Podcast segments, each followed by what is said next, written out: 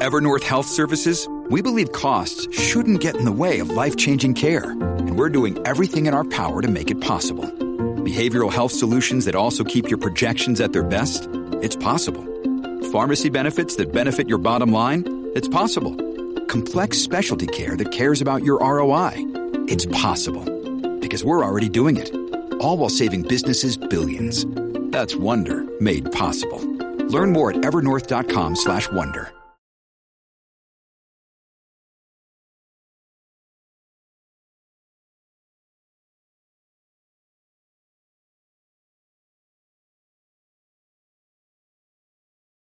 La licenciada Ana Quintero. Usted sabe que ella el viernes llega pap, y liquida lo que queda ahí para empezar el fin de semana como tiene que ser. Y bueno, tenemos que ir a los titulares con Carla Cristina. Buenos días, soy Carla Cristina informando para Nación Z Nacional de los titulares. La Junta de Control Fiscal celebra hoy una reunión pública enfocada en la reforma de servicio público y el fideicomiso de reserva de las pensiones establecido en el plan de ajuste de la deuda del gobierno central y que se enfoca en la actualización de las escalas salariales y la clasificación de los empleados públicos. El ente fiscalizador anticipó que a partir del próximo año, cuando arranque el plan, habrá trabajadores gubernamentales que no reciban un alza salarial porque ya están remunerados a tono con el mercado laboral. Y por otro lado, el Senado aprobó ayer un proyecto de ley que pretende crear un fondo de estabilización para evitar alzas en el costo de la electricidad, una medida sometida a la carrera y que no incluye que las agencias morosas con la Autoridad de Energía Eléctrica paguen sus deudas a la corporación pública, algo que sí estaba establecido en el proyecto del Senado 728, que más temprano esta semana recibió el rechazo de la Junta de Control Fiscal y el veto del gobernador Pedro Pierluisi. El primer ejecutivo, por su parte, anticipó que no dará paso a medidas similares al proyecto 728 hasta que la deuda de la autoridad sea reestructurada como parte del proceso de quiebra ante el Tribunal Federal. Y en temas internacionales, el gobierno chino acusó ayer a Estados Unidos de pensamiento de la Guerra Fría y exhortó a reportar las relaciones reparar las relaciones después de que el presidente Joe Biden diera a conocer una estrategia de seguridad nacional que incluye superar a China en la competencia y oponerse a sus pretensiones de alterar los asuntos globales. El Ministerio del Exterior también acusó a Washington de proteccionismo comercial después de que la secretaria del Tesoro Janet Yellen dijo que Estados Unidos reforzará sus cadenas de suministro para defenderse de la coerción política de China, Rusia y otros países. Para Nación Z Nacional les informó Carla Cristina. Les espero mi próxima intervención aquí en Z93. Leo Díaz. Que venimos bajando, mire, chévere, aceleradamente. Na- Nación Z Nacional por la Z. Aquí estamos, mis amigos, comenzando nuestra segunda hora en Nación Z Nacional. Mire, esto se va tan rápido. Yo que me disfruto este programa, ustedes no tienen idea. Se va muy rapidito y, ah, y ahora más, hoy es viernes, hay que esperar hasta el lunes para volver para acá. De verdad que está duro, pero bueno, de eso se trata.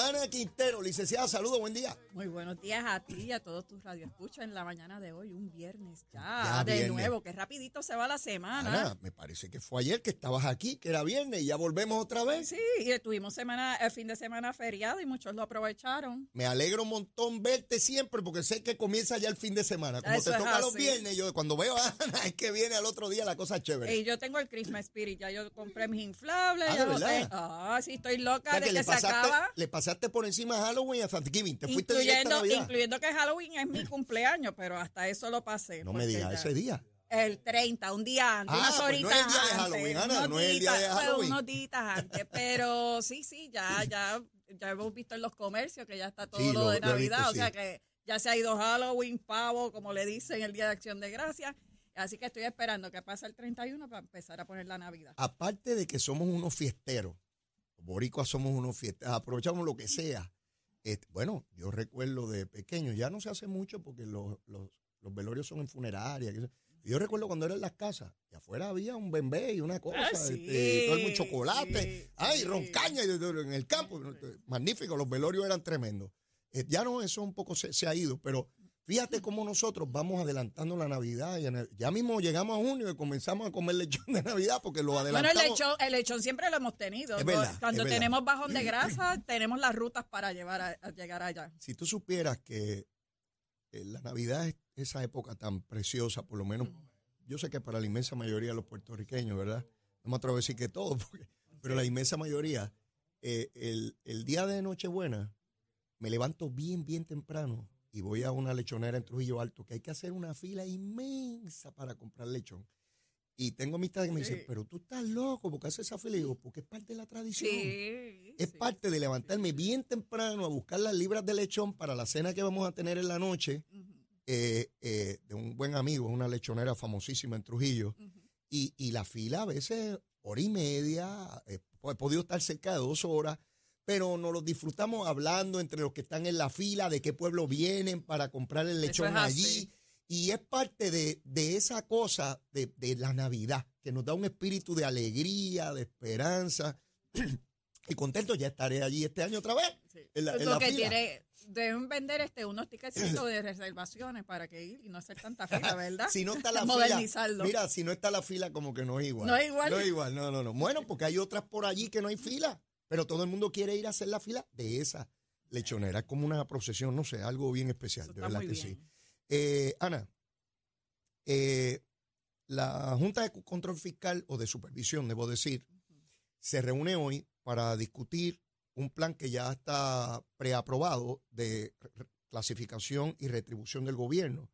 Este es el plan que adelantó el gobernador, que se estaba conformando para todos los empleados públicos del gobierno puedan reclasificarse y tener un aumento en salario. Por eso fue que el gobernador vetó la medida que se había enviado de la legislatura, donde solamente proponía un pequeño aumento solo para el 5% de los empleados de gobierno, no incluía los municipios, la universidad, las Correcto. corporaciones públicas. Y yo recuerdo que en aquel momento, pues, eh, el liderato de Tatito, pues, intentaba decir que esto era en contra de los empleados públicos y toda la cosa. Pues finalmente hoy se da una reunión bien importante para que la Junta, pues, vea lo que se está haciendo, ya ellos conocían, y se dé el visto bueno final para este proceso que debe comenzar eh, eh, en enero, donde no hay un plan de clasificación y retribución desde hace años, y tú tienes un empleado haciendo cosas similares a otro en otra dependencia, ganando o mucho más o mucho menos. Eso es así. Una cosa totalmente arbitraria. ¿Cuáles son tus expectativas en torno Pues a esta relación? expectativa es que sí, que se apruebe eh, y como tú bien dijiste, cuando se trabaja con la Junta de Supervisión Fiscal, se trabaja al unísono y por lo menos en los desde los años que, que, que estuve trabajando en la Comisión de Hacienda y demás, siempre se ha trabajado en conjunto. ¿Para qué? Para evitar de que se vete una medida, de que, de que no la aprueben y entonces pues todos los esfuerzos que se ha hecho por año, porque oye, un plan de retribución no es de un día para otro No lo es. esto tarda años. Eh, evaluar todas las posiciones eh, no es fácil. El, la inflación, obviamente, que tú estás viendo económicamente y siguen subiendo las cosas por distintas razones, porque no se crean que es por aquí nada más, sino la guerra de Rusia con Ucrania, todo este tipo de cosas, de los valores están locos ahora mismo. El de momento el petróleo sube, nos subieron la gasolina, baja. Entonces, pero baja qué poco, eh, lo que estábamos hablando fuera del aire, el cobre, todo este tipo de cosas, tú, tú estás viendo el mundo como loco, sube y baja, sube y baja, ya tú no sabes por dónde va, pero el problema es que el bolsillo de todos los que tenemos mortales que trabajar para Ajá. llevar el pan a nuestras casas, pues se ve afectado con esto sube y baja. Sube y baja, ¿por qué? Porque aunque haya bajado un renglón, sube otro y nos quedamos igual o nos sube más. Nunca, nunca nos ha bajado y máxima en la, en la cadena de, en nuestra cartera de alimentos. Esa, esa ha subido astronómicamente y es una situación bien difícil que ya tú no sabes si, si cocinar o comprar fuera. Ajá. O sea, es una situación, ¿verdad?, que para todos los que, que tenemos que elaborar, como tú y como yo, que nos levantamos temprano, nos acostamos tarde, prácticamente trabajamos siete días a la semana, para poder nosotros tener el, el pan en nuestras casas y tener todo. El plan de retribución es una medida excelente, se le hace un gran servicio al servidor público. Porque a diferencia de lo que muchos creen, que dicen que los servidores públicos son unos vagos y que están para, para poner la pensión, es todo lo contrario. Los servidores públicos trabajan mucho, eh, siempre han respondido en, en términos generales. Vagos los hay en todos lados, Así en la es. empresa pública como en la privada. Así es. O sea, pero son los menos. Pero el gobierno, si no, no estaríamos aquí. No estaría Puerto Rico sitiado como está sitiado. Sí, sin duda. Eh, ese, esa cantaleta yo la he escuchado por tantos años de que si trabaja en el gobierno pues es un vago. Eh, a veces lo dice gente que no trabaja. Es correcto. A Es veces se lo he escuchado de gente que no da un tajo y, y que lo pueden dar, ¿verdad? Eh, que Claro. podrían trabajar, pero los empleados públicos son vagos, pero, pero ellos no trabajan. Eh, es, es un mito. De igual manera, plantear que la empresa privada es que la gente trabaja. Pues de igual manera, hay gente más eficiente, hay gente menos eficiente. Los Hay hay. gente negligente y hay gente sumamente competente en todo. Y, y amistades que tengo en la empresa privada en distintos servicios que, que se brindan, me, me hablan de, de los mismos problemas que me hablan en el servicio público. Eso es Con así. personal que hay que despedir porque no cumple con los requisitos, que no hace lo que corresponde, de otros empleados que son excelentes. Así que eh, estamos hablando con seres humanos.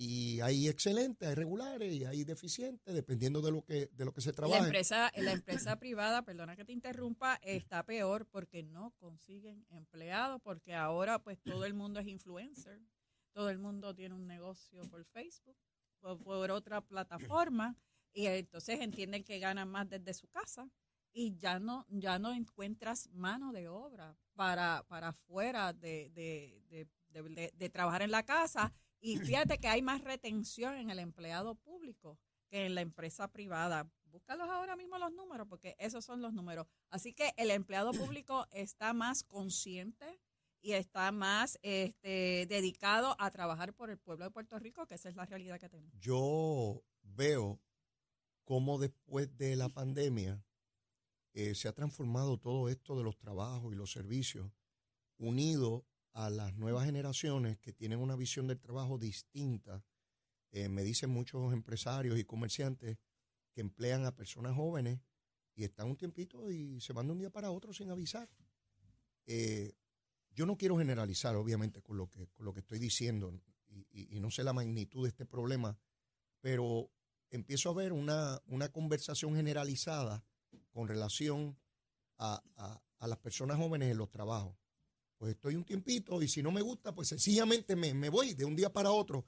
Y me dicen que la inestabilidad, el turnover en los trabajos es enorme, no le da la oportunidad de, de tener un personal, de adiestrarlo, porque, porque se van la cantidad de negocios, Ana, que tienen grandes letreros. Mire, Así estamos es. buscando personal, estamos buscando personal. No, no pagan el mínimo, pagan mucho más del mínimo, incluyendo los restaurantes de comida rápida, que pagan más del mínimo y no tienen personal eh, para trabajar. Así que eh, estar desempleado teniendo todas las capacidades para trabajar, no hay manera de justificarlo en Puerto Rico, porque empleos hay. Ah, que no, es, no gano los miles de dólares que yo quisiera. Bueno, pues probablemente, pero también tienes la educación, tienes la preparación, tienes la experiencia para poder ser competitivo en un mercado, porque incluso nosotros, Ana, como abogados, yo veo a los abogados graduándose sin, sin, sin tener empleo necesariamente para lo que se prepararon. Eso es así. Y, y, y usted, y veo personas preparándose, Ana, en áreas donde no van a tener empleo. Correcto. Donde es. desde ya yo le puedo decir, ese bachillerato que estás haciendo en esas áreas, no tienes posibilidad de empleo. Vas a tener un título, vas a tener un diploma en la pared, pero no vas a tener empleo. Ese es el problema que tienen las universidades ahora mismo. Ese es el gran reto que tienen las universidades, que han seguido con los mismos programas y por eso tú ves muchas eh, universidades privadas versus la UPR, donde tienen divisiones técnicas, le llaman Ajá. divisiones técnicas, donde preparan a estos jóvenes por un año, Carreras 18, cortas. carreras cortas, pero fructíferas. Eh, sí, económicamente viables para hacerte Sí. competitivo en un mercado donde cada día más se requiere una especialización en áreas donde no son las tradicionales. Si yo estudio humanidades, perfecto, excelente, enriquece mi intelecto, tengo un título en eso, pero ¿dónde yo voy con ese título a buscar un trabajo? Porque yo necesito una casa alquilada o comprada, probablemente necesito un vehículo, necesito vestirme, necesito comer. O sea, este enfoque eh, tiene, que, tiene que tener cambio. Y entonces las universidades privadas, como tú muy bien señalas, están encaminadas a identificar a ese ciudadano y, y- y a procurarle Y están llenas, trabajo están rápido, llenas. de, de inmediato. También porque ahora mismo es que no es lo mismo cuando tú y yo nos criábamos. Sí, en el siglo pasado, En el no es lo siglo mismo. Sí, pasado sí. no es lo mismo. Sí, este siglo es verdad. distinto al nuestro. Es así. Sí. No, No no, te rías, Ana, que es no me verdad. estoy riendo, pero que es así. Y estudia y el acervo cultural y el acervo de esto. Es importante, no es estamos disminuyendo la importancia de eso. Pero esta generación lo que consume, o sea, ve una persona que yo no le quito sus méritos, que canta una lírica y eso, y de momento están con millones de dólares. O sea, y tú has visto estos fenómenos. Estás de hablando de los modelos sociales que tienen. modelos. Esos son los modelos. El modelo no es el médico, el modelo no es el abogado, el modelo no es el ingeniero hoy día. En nuestra época sí. Eh, oye, oye, qué punto sí. importante ese.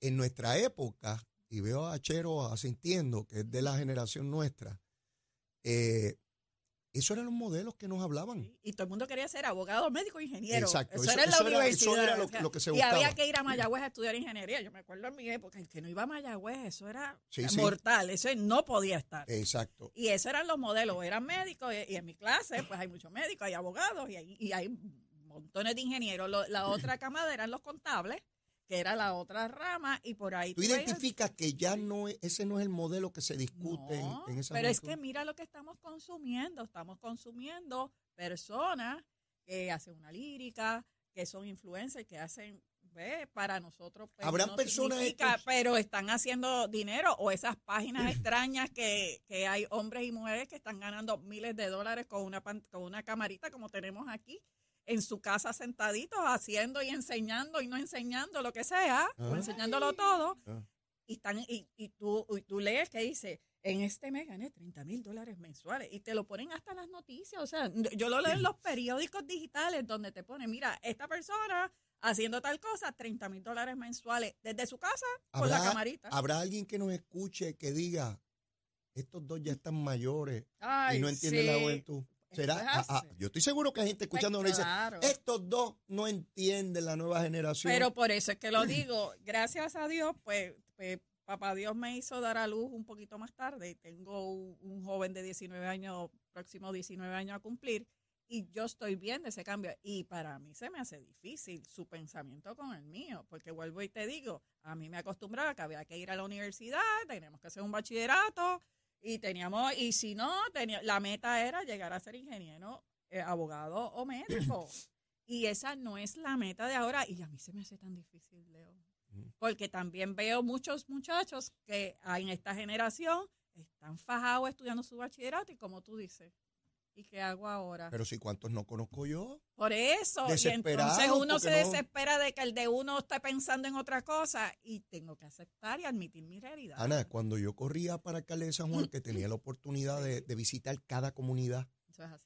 eh, desde comunidades más pobres, comunidades de clase media, comunidades, ¿verdad?, más, más- con más recursos económicos.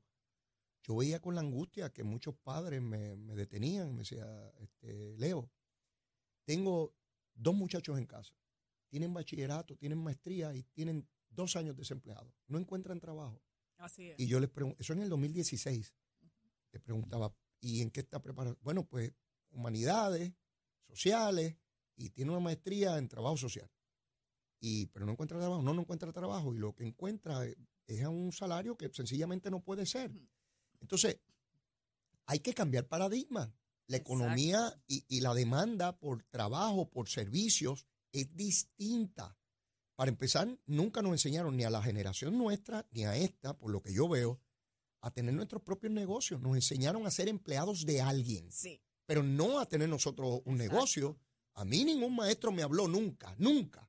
Desde primera a cuarto año yo estoy en la escuela pública.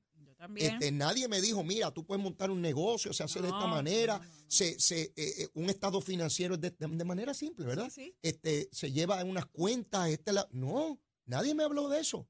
Eh, era adecuándonos, formándonos, socializándonos para ser empleados de alguien en algún lugar. Es correcto. Y- Esa era la mentalidad. Eh, y- y nosotros tenemos que cambiar eso. Eh, y quizás esta nueva generación... Nosotros sí, ellos no. Esta nueva generación están claros en lo que están haciendo. Ellos están autoempleándose Ah, y desde su iba. casa. Ajá, o sea, no iba. se mueven Ahí aquí. Sí. haciendo dinero. ellos descubrieron en la tecnología, que no estaba cuando nosotros nos ah, criábamos, obviamente. eh, descubrieron en la tecnología un, un instrumento fundamental y, y- y enorme para potenciar sus capacidades, que no necesariamente tienen que ver con un currículo en una escuela y en una universidad. Ese paradigma de que tienes que tener una formación académica de tal naturaleza, porque si no tú no eres en la sociedad, ellos lo están rompiendo Es correcto. y tienen unos modelos altamente exitosos que le brindan a ellos esa, ese, ese deseo de alcanzar esa independencia. Por ejemplo, a mí, Ana, a mí no me gusta tener jefe. No me gusta. ¿Verdad? Eh, a mí me gusta tomar mis decisiones y acarrear con mis consecuencias, pero esta cosa de yo tener un jefe, pero ese soy yo. Hay gente que puede tenerlo y no hay, no hay problema, ¿verdad? Este, ellos están rompiendo con eso. Desde su casa, Ana. ¿Cuántos trabajan desde su casa? De hecho, se ha disparado enormemente la cantidad de personas desde su casa trabajando. Eso es así. Y las empresas lo están utilizando. Pero es que es lo mejor, Leo, es lo mejor. O sea, yo lo estoy haciendo y es lo mejor. O sea, tienes tu oficina en tu casa y, y todo, pues, pues, pues, todas las ventajas que tenemos de la tecnología. Y así están los, los jóvenes hoy día eh, y nosotros tenemos que aprender eso. Y en Estados Unidos, aquí no es la diferencia que en Estados Unidos que en Europa. Exacto. En Estados Unidos, las universidades privadas prestigiosas están teniendo problemas para reclutar este, estudiantes porque están en lo mismo. ¿Para qué tú vas a gastar 40 mil, 50 mil dólares un semestre cuando yo lo puedo ganar? O sea, ¿para qué fin yo estoy estudiando? La mentalidad de ellos. ¿Para qué fin yo estoy estudiando? ¿Pasa el chavo? Yo lo hago. Exacto. Yo lo hago de esta manera. Si para ese hacer el dinero, fin, yo, yo lo sé hacer. Eh, para conocer, nosotros teníamos, me acuerdo yo, mi mamá hizo, mis papás hicieron un sacrificio para comprarme una enciclopedia. Ia, ¿Te acuerdas? ia, Las enciclopedias. Eso, ¿Alguien sabe lo que es una Sí, enciclopedia en este nadie mundo? sabe ya lo que es una enciclopedia. Y ahora, con el teléfono que tú le das al nene desde que nace, le das una tableta, un teléfono para empezar a ver muñequitos, para empezar a ver cosas. De ahí saltan a buscar información. Y con el único dedo mágico que tú tienes, le das a un botón y tienes al mundo a tus pies. Le cortan el cordón umbilical y le entregan un teléfono tablet. celular. Ya no hay, no hay juguetes, las jugueterías dejaron de existir. Exactamente, que de hecho eh, he visto cómo se ha incorporado la tecnología a los jóvenes para aprender las matemáticas jugando. Correcto. Si tú eres un niño, una niña, tú quieres jugar. Y qué mejor que te pongan un sistema donde tú vas aprendiendo matemáticas jugando. Pues tú te vas a pegar ahí, vas a aprender matemáticas Claro. a tu tren. Esos mecanismos no existían cuando estábamos nosotros, las universidades de los Estados Unidos, y aquí se está ocultando la posibilidad de solamente utilizar el índice académico y ya no los exámenes estos de admisión. Muchísimas universidades ya lo están descartando. O sea, nos estamos moviendo en otra dirección y los paradigmas que habían cuando tú y yo nos criábamos se siguen rompiendo, mira, como digo yo, aceleradamente. Eso es así. Lo que pasa es que esos exámenes siguen el mismo estándar de cómo se formaba nuestro, nos formaba nuestro cerebro. Ahora es tan diverso como tú formas este cere- el cerebro nuestro, ¿verdad? De, de ganar información, que ese tipo de examen no lo puede medir porque es diverso. Porque tú ahora consumes, ya te digo, tan sencillo de que todo el mundo le tiene un teléfono, yo creo que a los nenes desde los cinco años o seis, porque ya lo saben manejar. Ellos, ellos diseñan su cerebro de lo que quieren, con- de lo que consumen, y eso ellos lo van trasladando a su banco de información. Y eso no te lo va a medir. Y puede ser que yo no sepa sumar uno, uno más dos, pero yo soy un genio en tecnología, yo soy un genio en estas cosas, que tú necesitas esa información de matemática y yo sé cómo buscarlo y resolvértelo en tres segundos. Ah, en, esto es un debate antiquísimo de sobre memorizar cosas o capacidad de análisis. Y yo recuerdo muchísimos exámenes que era lo que llamamos botella. Botella. Pues yo me aprendo de memoria todo eso, lo vacío en el examen, Y al otro día se ¿sí? me olvida y saquea. Y se supone que yo soy bien inteligente porque yo me memoricé eh, todo ese tipo de cosas. El que tenga problemas Correcto. para memorizar, pues se supone que es menos inteligente que yo. Sí. Y lo que debemos es alcanzar el, el análisis, porque la Exacto. información, ¿de qué me vale a mí memorizarme montones de cosas? Si yo tengo la posibilidad de alcanzar la información a través de un celular de inmediato. Es mi capacidad de analizar esa data lo que es importante. Eh, Sí. eh, eh, eso, eso es lo vital. Y, y otra vez, Ana, veo, eh, y este esfuerzo lo hago todos los días, de tratar de entender esas nuevas generaciones. No es fácil, te lo digo que yo convivo con mi hijo de 18 años. No es fácil, porque yo lo veo a él, veo a mis sobrinos, y te digo, mis sobrinos ahora tienen 24, 22 años y en conjunto con tres jóvenes montaron un negocio sumamente lucrativo, de lo menos que tú te imaginas, que es vender ropa usada, de ropa de moda usada.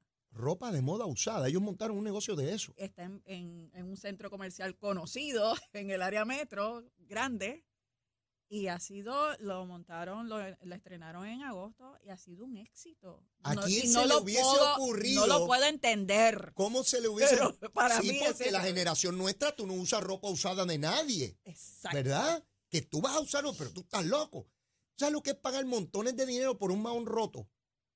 Sí. Que, que yo veo a los jóvenes con, con este montón Pero de- fíjate que la gente compran esos maones a precio escandaloso, vamos a Ah. decir, y los desechan porque ya pasó la moda, moda. o por la razón que sea. Pues van a por- esta tienda. Y van a esta tienda muy bien montada. O sea, Sí, sí. tú vas allí y- y te invito para que pases un día, tú vas allí, tú ves, tú crees que estás en una boutique. Y eso ellos se lo inventaron. Eso ya estaba inventado. En Estados Unidos hay mucho lo que se llaman los vintage market. Allá hay mucho. Y aquí se ha traído, hay muchos locales en Calle Loíza y eso que se está montando, Ajá. pero ellos tuvieron la visión de montarlo en un centro comercial. Ah, y le dieron otra la oportunidad que para mí cuando me dijeron que lo montaron y que estaba en ese centro comercial, a mí se me dice, yo, ¿cómo?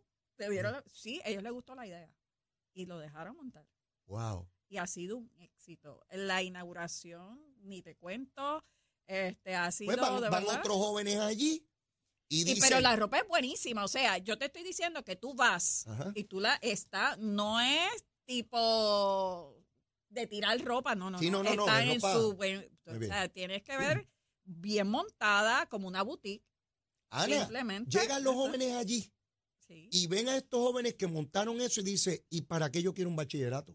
Así es. ¿Y para qué yo quiero una maestría? ¿Para qué yo voy a gastar un montón de dinero préstamos y estar cuatro, cinco, seis, siete, ocho años Y estudiando? trabajan como locos. O sea, yo no te estoy diciendo que es que no trabajen. Estos muchachos, eh, antes de montar esto, estuvieron más de tres semanas sin dormir prácticamente. Y ahora mismo, llevándole el esfuerzo, son 10 y 12 horas de trabajo y 7 días a la semana. Si hay que fajarse. Ellos se fajan. Esto no es que los chavos me Sí, sí, sí. llegan porque yo me estudié un bachillerato y yo merezco, porque esa era la modalidad que nos decían a nosotros. Trabaja para que no tengas que doblar el lomo, de estar nos limpiando y eso. ¿Te acuerdas Sí, que para sí? que no tengas que doblar el Sí, sí, lomo. para que vayas bien vestidito a la por oficina. sabes. Porque tú sabes, tú tienes tu bachillerato, tú vas bien Eh, vestido, tú no vas a estar cogiendo sol, vas a Ah. estar en una oficina de aire acondicionado. Y esa era la, la modalidad de nosotros. wow, wow. Pero ahora no, estos muchachos visten en maones, t-shirt. Tenis. Este, ah, yo he aprendido a vestir así, ¿sabes? Gracias a Aquí Dios. los muchachos me vacilan porque yo llego mamoso así, me pongo mis tenisitas y mis mancitos y mis cositas. Y yo, bueno, tengo que ponerme juvenil.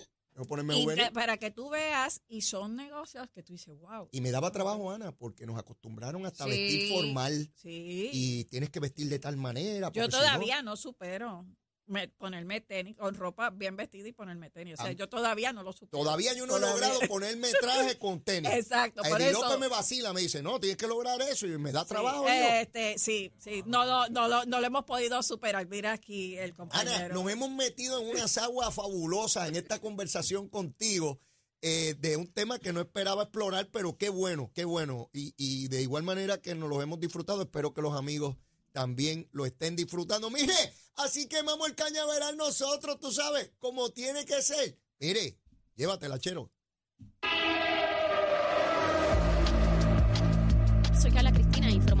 Z Nacional. En el tránsito se ha reducido la congestión en la mayoría de las vías principales, tanto en la zona metro como a través de toda la isla, pero queda algo de congestión en la autopista José Diego, cerca del área de Plaza Las Américas, esto a la altura de la intersección entre la carretera PR22 y el expreso Las Américas, igualmente en la avenida Luis Muñoz Rivera, cerca de la zona del Sagrado Corazón y más al sur en la autopista Luis Aferré, cerca del área de Monacillo, en la zona de Cupey. En la carretera número uno hay un pequeño tapón en la colindancia entre San Juan y Guaynabo. Más adelante actualizo esta información para ustedes. Ahora pasamos con el informe del tiempo.